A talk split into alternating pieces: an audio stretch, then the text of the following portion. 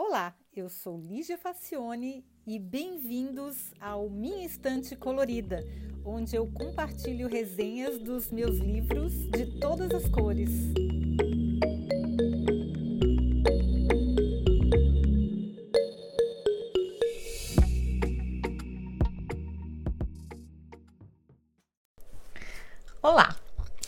É, antes de ler esse livro que eu li em 2018, apesar de ele ter sido publicado em 2016 ou 2015, eu nunca tinha ouvido falar em Ray Kurzweil.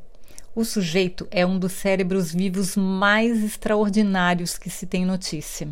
Essa mente brilhante teve a sorte de nascer em Nova York, numa família que incentivou muito o seu desenvolvimento. O seu pai, um respeitado músico e maestro, e sua mãe, uma artista visual, eram judeus austríacos que foram para os Estados Unidos fugindo da guerra. Ray decidiu que queria ser inventor aos cinco anos. Aos 14 anos, ele escreveu um artigo explicando detalhadamente a sua teoria sobre o funcionamento do neocórtex. O seu tio, um engenheiro da Bell Labs, Labs ensinou-lhe os princípios da computação lá pelos idos de 1963, gente. Isso é antes de eu nascer. É bastante tempo. Quando ele escreveu seu primeiro programa aos 15 anos de idade. Graduado em computação e literatura, o moço também é um profundo conhecedor de música. E de neurociência também, né, gente? Bom, o Ray produz tanto e em tantas áreas diferentes que eu nem consigo acompanhar. Ele tem trabalhos em reconhecimento óptico de caracteres, nanotecnologia, robótica, reconhecimento de fala, inteligência artificial, neurociência, futurismo, transhumanismo, sintetizadores de instrumentos musicais, softwares para investimentos, ganhou prêmios diversos, escreveu vários livros, foi coprodutor de um documentário e aí hoje ele trabalha em tempo integral para Google. Bom, eu acabei conhecendo o trabalho dele por sugestão da Amazon, que durante as minhas pesquisas indicou How to Create a Mind: The Secret of Human Through Revealed. Revealed. É, como que a gente poderia traduzir? Como criar uma mente, o segredo da, do pensamento humano revelado. O algoritmo até que funciona bem direitinho, porque olha, eu adorei o livro. Na verdade, é bem mais técnico do que eu esperava, mas ainda assim vale muito. Ele tem. Ele, o, o Ray ele não fica viajando, não. Ele coloca fundamentos, tabelas, gráficos, ele, ele fundamenta bem o que ele está falando. Parece que são papers que ele está publicando no livro. Ele, ele explica com uma linguagem acessível, mas ele fundamenta de uma maneira bem consistente. É, o Ray cita na parte inicial o neurocientista Sebastian Seung, do MIT. Ele diz: a identidade não está nos nossos genes, mas nas conexões entre as células do nosso cérebro. Isso é uma coisa que eu sempre falo nos workshops e nas minhas palestras, que a nossa identidade é o nosso repertório. Ou seja, é tudo que está dentro da nossa memória, está dentro do nosso cérebro, né? Tudo que a gente viveu, tudo que a gente comeu, tudo que a gente assistiu, todas as conversas que a gente teve, os cursos que a gente aprendeu, os cheiros que a gente sentiu, tudo isso que está dentro do nosso cérebro é a gente. E o, e o, e o Ray fala isso também. Bom, a partir daí, Kurzweil desenvolve e apresenta a sua teoria sobre o funcionamento do cérebro, chamada Teoria de Reconhecimento de Padrões da Mente.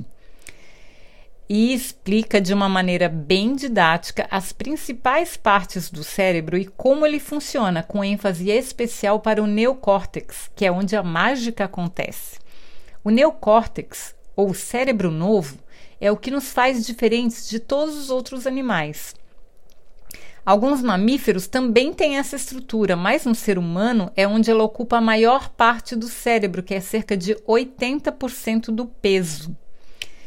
Enquanto o cerebelo, ou o cérebro velho, cuida das questões de sobrevivência e dos instintos, o neocórtex é a parte que aprende, que muda, que sente, que interpreta os sentidos, que se lembra e que toma decisões. Nos seres humanos, ao contrário dos outros animais, o neocórtex foi se desenvolvendo continuamente até tomar quase todo o espaço, até por uma questão de necessidade. O aprendizado e a criatividade eram essenciais à nossa sobrevivência, como já explicou o Yuval Harari em Homo Sapiens, né? Então, na verdade, todos esses estudiosos, eles acabam convergindo para a mesma coisa. Eles todos concordam em alguns, alguns conceitos fundamentais. É, sobre o neocórtex, a gente vai ver que tem vários livros aqui no podcast sobre neurociência, e eles falam basicamente a mesma coisa sobre isso. Concordam, né? Bom, mas como é que a gente interpreta as informações dos sentidos e toma as decisões? Bom, nós sabemos que não há imagens, vídeos ou sons armazenados no nosso cérebro, apenas sinais elétricos organizados em uma sequência de padrões. Pois é, gente, porque a gente percebe o mundo usando os nossos sentidos, a visão, o paladar, o olfato, o tato. Se a gente não tiver esses sentidos, o mundo não existe para nós. A gente não tem como perceber, a gente não tem como alcançar o mundo. Então, só que é, tudo que a gente sente, a visão, o olfato, o paladar, não existe dentro do cérebro.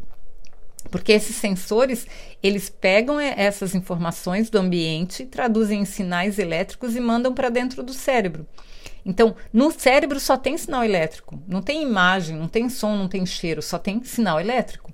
E a gente é que traduz isso em sensações e em outras coisas. É muito mágico. Pois é.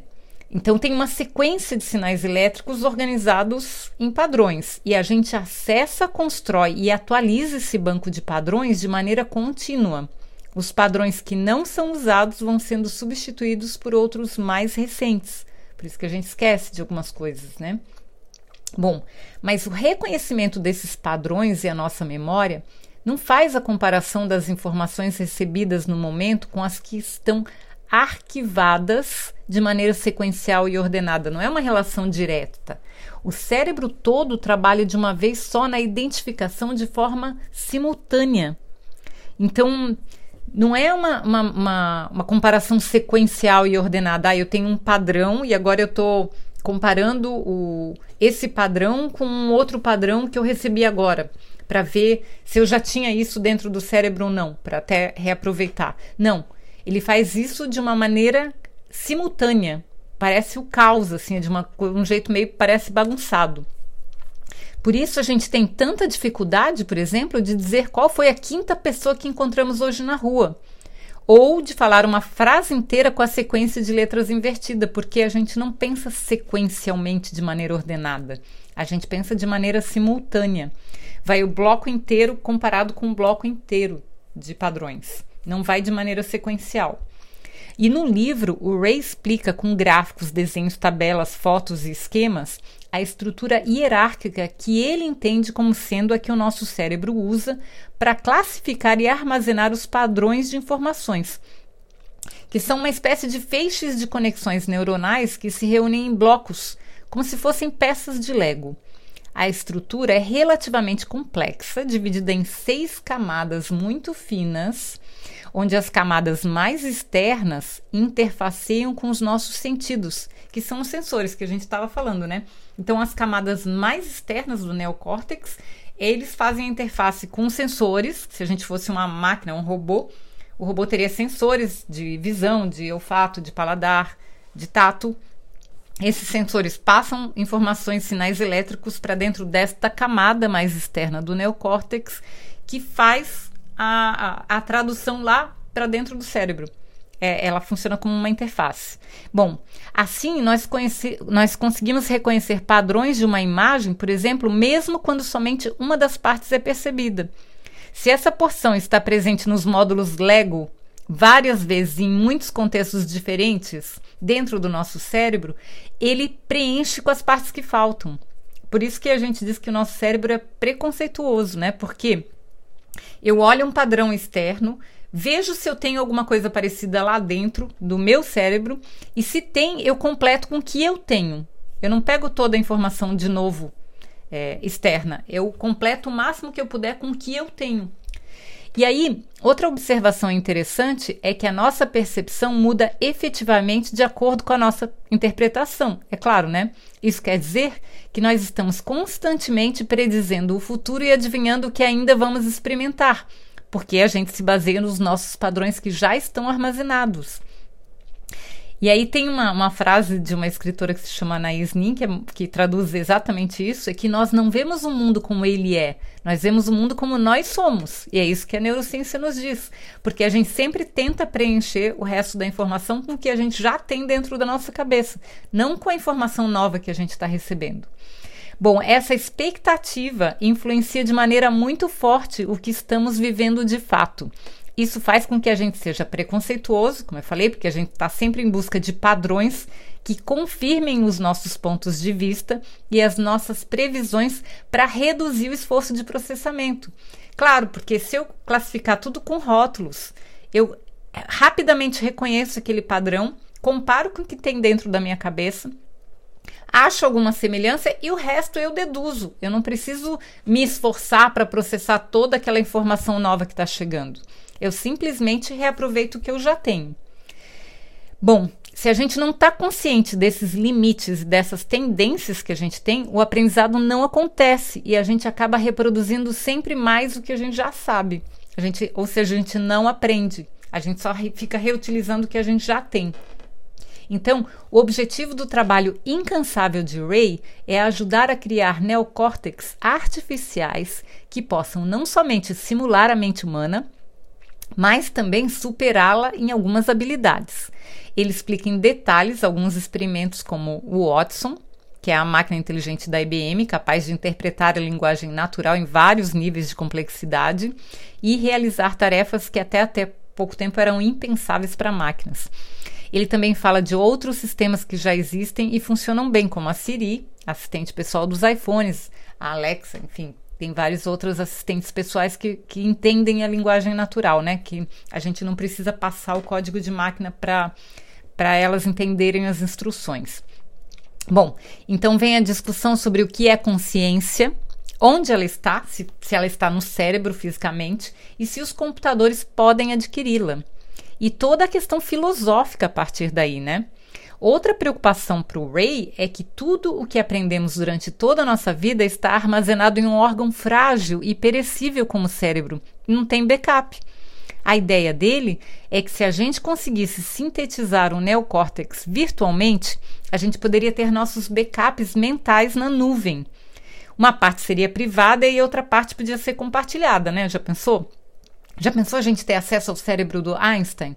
Ou mesmo o cérebro do Ray Kurzweil? Nossa, seria já uma grande coisa pra gente, né? Se a gente, quando a gente perdesse uma pessoa, a gente não perdesse ela, tudo que ela aprendeu, tudo que ela viveu. Se a gente pudesse acessar essas informações depois. É claro que tem toda uma complexidade, tem risco, tem questões de privacidade, tem questões de segurança, tem questões de poder implícitos nesse conceito sem dizer que a gente poderia trocar de corpo sem dificuldade, né? Fazendo o upload do cérebro para a nuvem e depois fazendo um download para outros corpos, para um corpo ou para mais corpos. Então, é, tem vários, vários trabalhos de ficção científica, romances que exploram essa essa possibilidade, né, de a gente fazer um upload do cérebro para algum lugar e depois carregar é, é, esse, esse conteúdo para algum corpo natural ou artificial, ou seja lá, ou de outra pessoa, enfim. Tem muitas histórias, muitos desdobramentos para essas possibilidades. O Ray acredita que alcançaremos a singularidade, que é um nível de inteligência em que a máquina supera o humano, antes da metade deste século. Ele acha que é 2045. Não sei de onde que ele calculou esse número, mas ele acha que é em 2045 que a gente vai atingir a singularidade.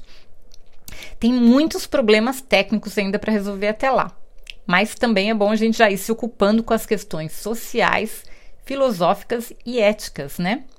É melhor não esperar que as máquinas fiquem inteligentes o suficiente para resolvê-las por nós, né? Então, tem, tem coisas bem complexas, porque a tecnologia está andando muito mais rápido do que o direito, por exemplo. A gente não tem leis para proteger a gente e, e o futuro dessas questões todas, mas tem gente trabalhando nisso e com muito afinco. Tem muita gente trabalhando mesmo. E é melhor a gente não ficar esperando para ver o que, que vai rolar. A gente já tem que começar a se ocupar desses assuntos, porque são assuntos sérios, fazem diferença na vida de todo mundo. E a gente devia começar a pensar quais seriam os desdobramentos disso, quais seriam as consequências. E por isso que o, o Ray Kurzweil também é um futurista. Porque os, os futuristas se ocupam de pegar os sinais que o presente está nos apresentando e desdobrar para ver como é que eles vão é, se desenvolver. Pode ser para prejudicar pessoas, pode ser para ajudar. E é, quanto mais a gente consegue prever o desdobramento desses, desses sinais, mais a gente consegue tirar o melhor proveito deles, mas também se proteger, né? É, pensar em artifícios, pensar em, em alguma maneira de a gente se proteger dos, dos, das consequências ruins que podem ter essa técnica ou qualquer outra técnica. Mas enfim, é uma coisa muito complexa. E já, já começou, tá, gente? Não é futuro, é presente. Já tem bastante coisa em andamento. Eu espero que vocês tenham desgraçado a cabeça de vocês aí, ficado cheio de pulguinha atrás da orelha. E eu recomendo bastante a leitura desse livro e de outros livros desse autor. E não tem desculpa porque já existe esse livro em português, tá? Se chama Como Criar uma Mente. Eu vou colocar o link para quem tiver interesse depois no site minhainstantecolorida.com, onde dá para ouvir todos os episódios, dá para comentar, dá para fazer sugestões. Então, fiquem à vontade para fazer a visita. Tá bom, gente? Espero que vocês tenham gostado e até o próximo episódio. Tchau!